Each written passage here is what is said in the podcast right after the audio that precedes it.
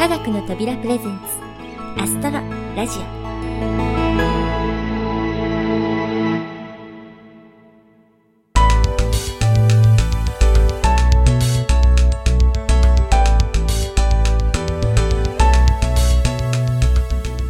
皆さんこんにちは。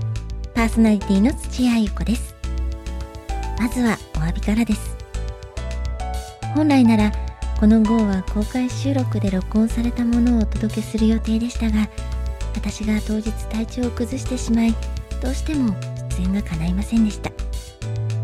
体調の方はすぐに回復したのですがご心配をおかけした皆様そして当日を楽しみにしていただいていたリスナーの皆様には大変ご迷惑をおかけいたしました。心よりお詫び申し上げます。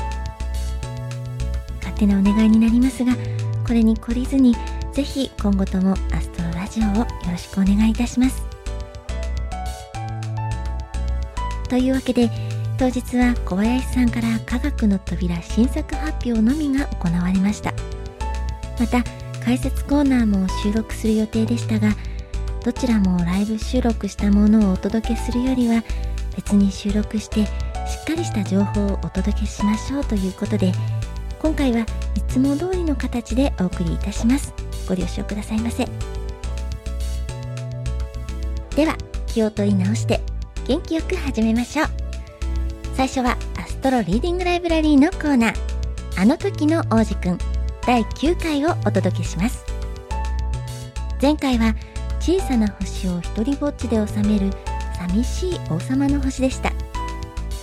今回は一気に2つの星を回りますよ。それではお聴きください。どうぞ。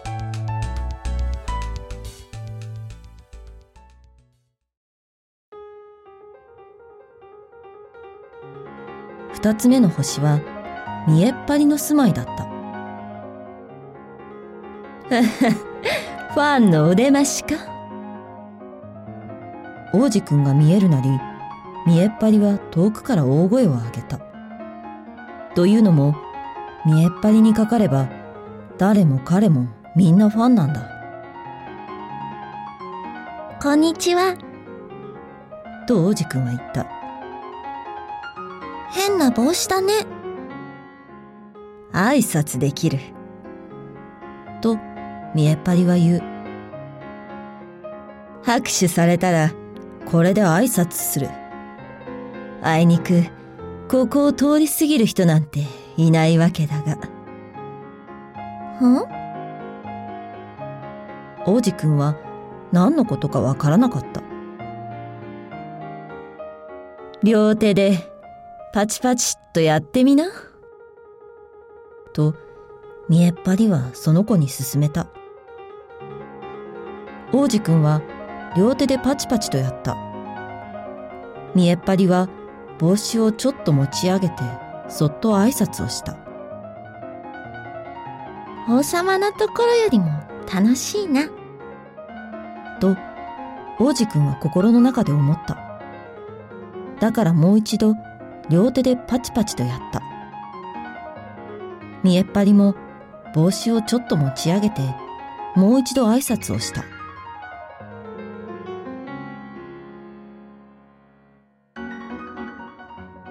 5分続けてみたけど同じことばかりなので王子くんはこの遊びにも飽きてしまった。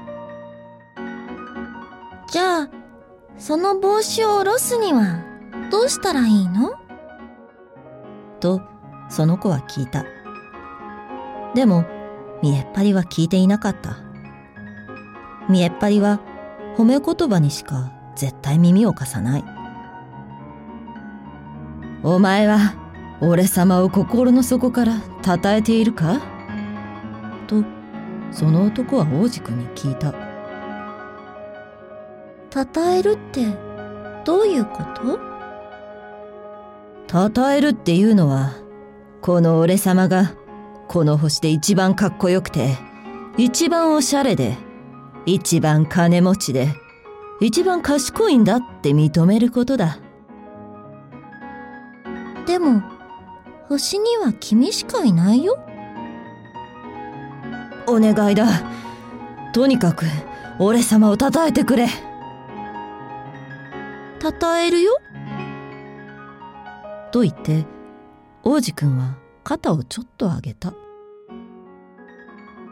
でも、君、そんなことのどこが大事なの？そして王子くんはそこを後にした。大人の人ってやっぱり相当おかしいよ。とだけその子は心の中で思いつつ旅は続く。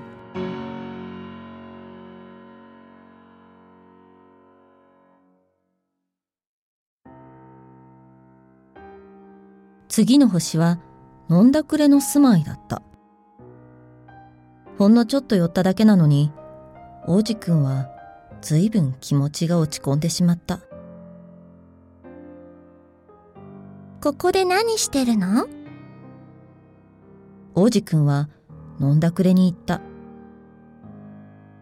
その子が見ると、その男は空の瓶一揃い、中身の入った瓶一揃いを前にして、だんまり座っていた。飲んでんだ。と、飲んだくれはしょんぼりと答えた。で飲むの？と、王子くんは尋ねた。忘れたいんだ。と、飲んだくれは答えた。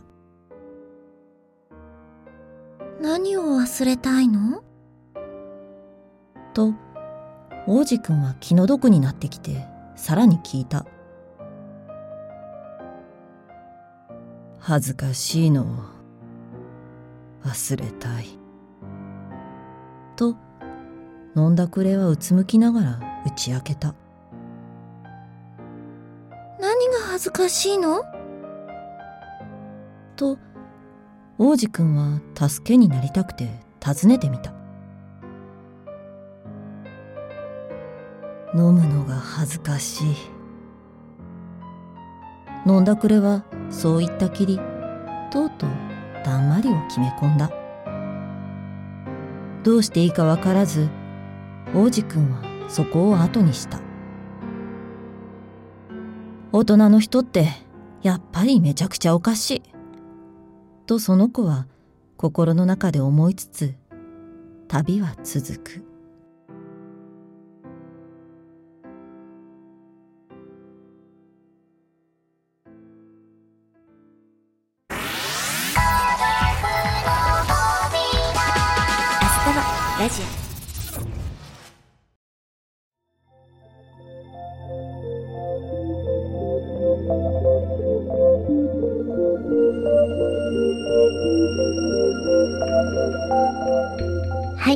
時の王子くん第9回をお届けしました。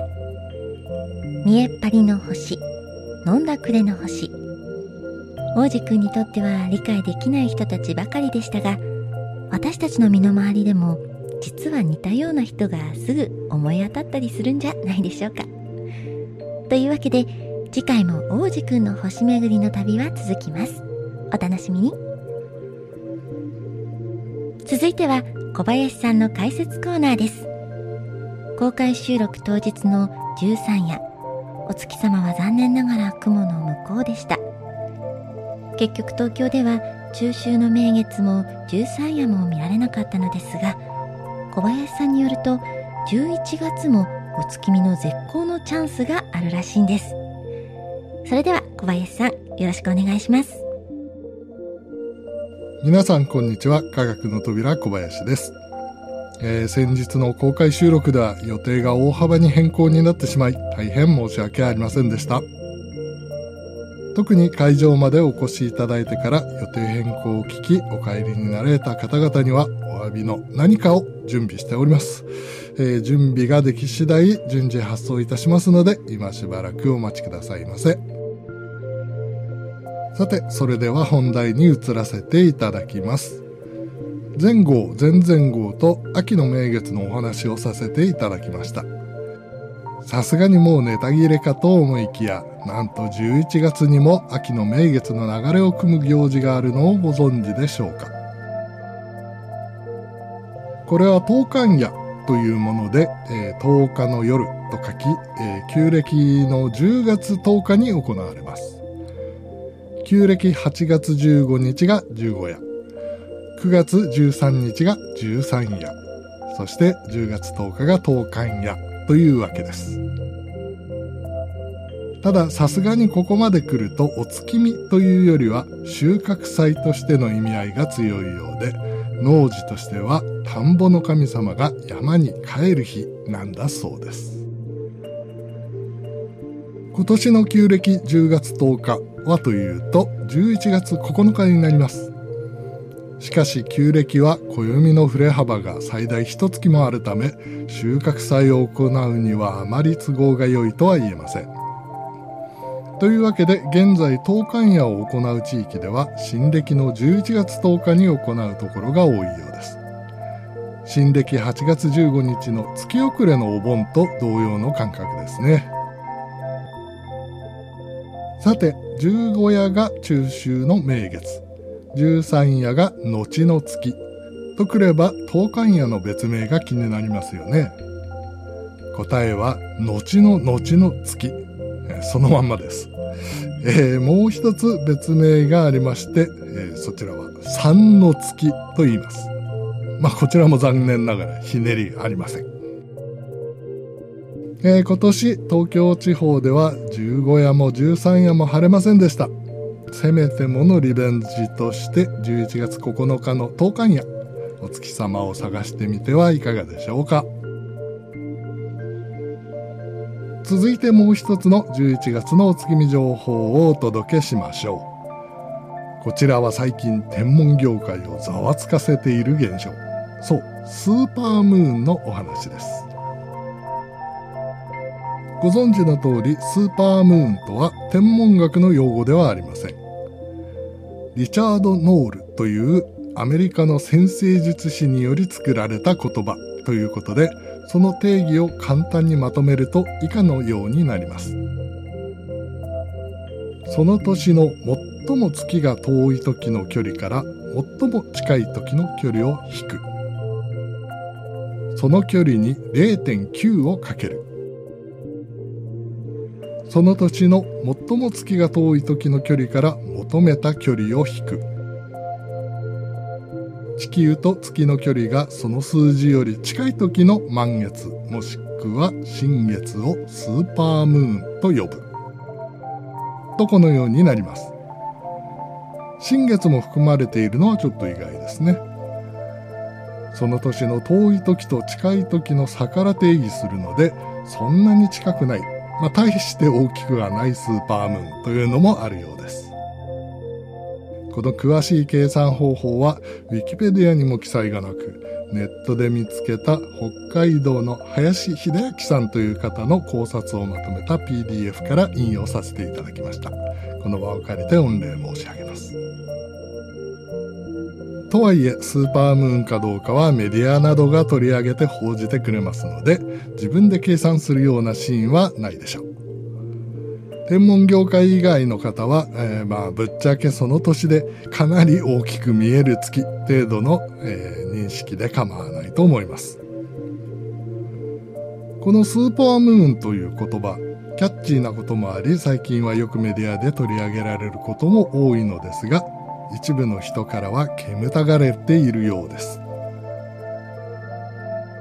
その理由はおそらく提唱者のリチャード・ノールがスーパームーンは地球上の災害を引き起こすと言っているからなのでしょう。幸いこの災害の下りは日本ではほとんど取り上げられることはないようですが、誤った風説が広まらないように注意は必要でしょうね。そうそう大事なことを言い忘れていました。そのスーパームーン、今年は11月14日が当てはまるそうです。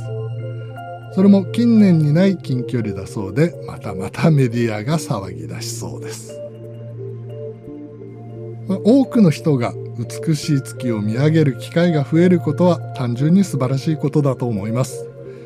ただ、できれば商売や雰囲気に踊らされるだけではなく、正しい知識を身につけて物事を楽しめるといいですね。と、まあ言ってることが、えー、少々おっさん臭くなってきたところで次回もお楽しみに。それでは土屋さんお願いします。小林さん、ありがとうございました。お月様は毎日姿形を変えていて、私たちを楽しませてくれます。今年のスーパームーンは11月14日とのことでしたが、ちゃんと意味や定義を知っていれば、世間の注目を集めるのも悪くはないと思います。多くの人が大きな満月を見上げてくれると嬉しいですよね。さて、いつもなら青木ラピスの12ストーリーズに行くところですが、ここで科学の扉から大きなお知らせが2つあります。1つ目はお約束しておりました科学の扉の新作発表です。再び小林さんからお願いします。どうぞ。はい。では、再び小林から科学の扉の新作について概要を発表させていただきます。これまで科学の扉では2つの全編集映像作品を制作してまいりました。1本目の東京ナイトスカイは実写に音楽を合わせた5分のミュージッククリップ。2本目絆の星は同じく実写にボイスドラマを組み合わせた30分のドラマ作品です。どちらもプラネタリウム施設で上映するには異端と言えるジャンルへの挑戦でした。3本目は満を持していわゆるプラネタリウム番組を手掛けます仮タイトルは Fly Me to the Moon 星空バスガイドタイトルが示す通り月の科学的天文学的要素をふんだんに盛り込みつつ人類の持つ月への夢や憧れを描いていきますストーリーはメインキャスト2人のコメディチックな掛け合いで進んでいきます一人は一般人ながら密かに将来月に行くことを夢見る男。もう一人は謎のバスガイド。キャラクターボイスはまず月に行くことを夢見る男になんと星のお兄さん。リゾートホテルラフォーレビア湖に併設のプラネタリウムデジタルスタードームホタルにて解説員をされていらっしゃる星のお兄さんは軽快なトークとユーモアたっぷりの爆笑星のお兄さんプラネタリウムショーを引っ提げて現在47都道府県制覇を目指し全国ツアーの真っ最中またプラネタリウム番組でも持ち前のトーク力を生かし山崎正義さん藤井文也さんスターダストレビューの根本要さんなどと共演されていらっしゃいますそれではここで星のお兄さんからのビデオメッセージをご紹介したいと思います。元はビデオなんですが、もちろんここでは音声のみになります。それではどうぞ。皆さんこんにちは。星のお兄さんという名前のおっさんでございます。どうもです。この度はアストロラジオ100回、えー、そして、えー、何が10周年でしたっけ？アストロラジオアストロラジオが10周年 10, 10年で100回ということですか？100回はこの間超えました。今年今年は 10, 10周年に突入した。なおめでとうございます、えー、ちなみに私は30周年ということで、えー、まだまだ私の、えー、足元にも及ばないわけではございますが、えー、よくぞ10年頑張られました。えー、そしてですね、えー、私はなんと今回、えー、新たに科学の扉さんが作る番組の「えー、もしかすると主演をさせていただけるかもしれない、えー、まあまあ声の出演ですけどね、えー、ということでございますので、えこれはちょっと日本中に一つの旋風を起こすんじゃないかと今話題になっておりますのでね、えー、ぜひ楽しみにしていただいて、まあ、皆さんより私自身が楽しみにしてるわけでございますけどね、え周りの空気が冷ややかになってきました。終わりたいなと思います。楽しみにしております星のお兄さんありがとうございます。え、メッセージの中では、かもしれないとおっしゃってますが、えー、その後、会社的なご承認もいただきですね、えー、無事ご出演確定となりました、え私も今からとても楽しみでおります。対する謎のバスガイド役はこのアストロラジオの名パーソナリティ土屋ゆ子さんですラジオドラマコーナーや朗読コーナーでは数々の役柄をこなした土屋さんにはさらなる新境地として星のお兄さんとの掛け合いに挑戦していただきます。そして物語に欠かせないバイプレイヤーとしてバスの運転手役にこちらもアストロラジオではおなじみボーカロイドの青木ラピスちゃんを配します。以上の豪華夫人によって果たしてどんな物語が展開されるのでしょうか。少なくとも退屈とは無縁の作品に仕上げたいと思っておりますのでぜひご期待ください。完成リリース時期につきましてはまだ未定となっていますが一応の目標としては2017年夏を目指しております。今までに見たことのないようなプラネタリウム番組にしたいと思いますので楽しみにお待ちくださいませ。それでは土屋さんお返しします。はい以上新作発表でした。私も絆の星に引き続いてメインキャストに選んでいただいてとても嬉しく思います。それから星のお兄さん青木ラピスちゃんとの共演もあって今から収録完成がとても楽しみです。完成はまだ先になりそうとのことですが皆さんも楽しみにお待ちくださいね。そして2つ目の大きなお知らせ。こちらは私からお伝えします。このアストロラジオがスタートして10年目を迎えました。開始当初はポッドキャストという目新しいメディアということもありまたネットでの天文情報もあまり多くはなく比較的早い時期からリスナーの皆さんに親しんでいただくことができました。アストロラジオの目的は今まで天文に興味のなかった皆さんにラジオを楽しむ感覚で手軽に情報をお伝えすることでした。しかし現在の情報発信のトレンドは完全に SNS に移りました。新しく天文に興味を持たれた皆さんは SNS で最新の情報を知り美しい写真を目にしそしていろいろなイベントに参加するようになっています。アストロラジオは開始早々に NASA のポッドキャスト番組のダウンロード数を超え最盛期には最新号の1ヶ月のダウンロード数が20万を超えました。本当にリスナーの皆様には感謝しています。そして私たちなりに多くの皆さんに天文情報をお伝えしてきたという自負はあります。しかし天文の世界への入り口が明らかに別のメディアに移っていることを考えると私たちの目指した初期の目的は十分に果たせたのではないかなという結論になりました。というわけでこのアストロラジオは満10年を迎える来年夏。順調にいけば8月配信の第120号をもって完結することになりました。私自身寂しさはありますが10年を全うして大団円を迎える。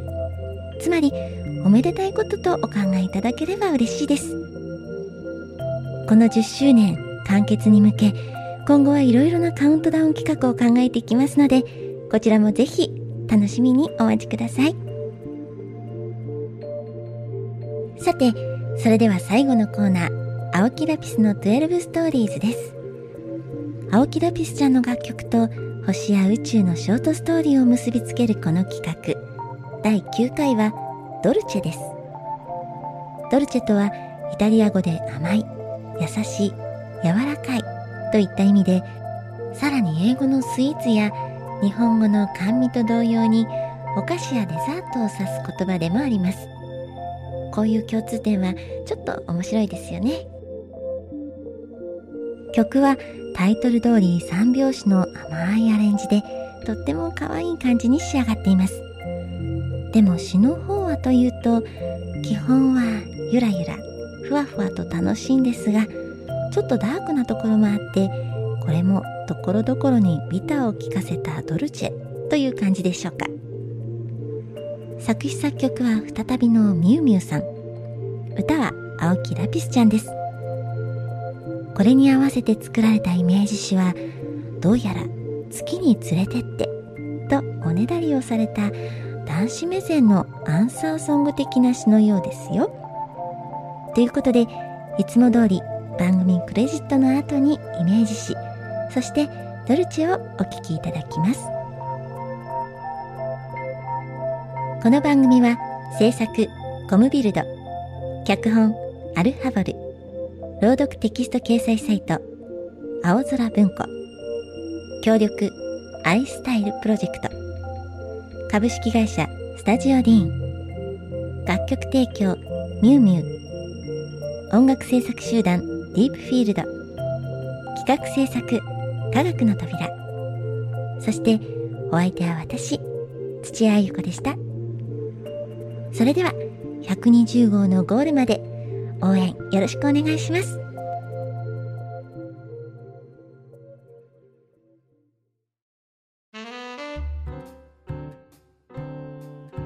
少し肌寒い十三夜。後の名月を眺めながら君は微笑みながらつぶやいた。私を月に連れてって。僕には分かっているんだ。冗談めかしたつもりでも君の目は笑っていないもの。それは突然のプロポーズ。1億ドルの月旅行。パイロットはロシア人。ウォッカでも煽っててくれよ。二人がキスする間だけ。1億ドルの月旅行。ロシアの船は優秀だけどリエントリーで解けないかい？僕らの熱気に当てられてさ。さてどうしたものだろう？即答できるわけもない。ハネムーンはお月様だって？イーロン・マスクじゃあるまいし。1億ドルの月旅行。僕は苦し紛れにこう言った。銀行強盗でもする気かい彼女は笑ってこう言った。バカ。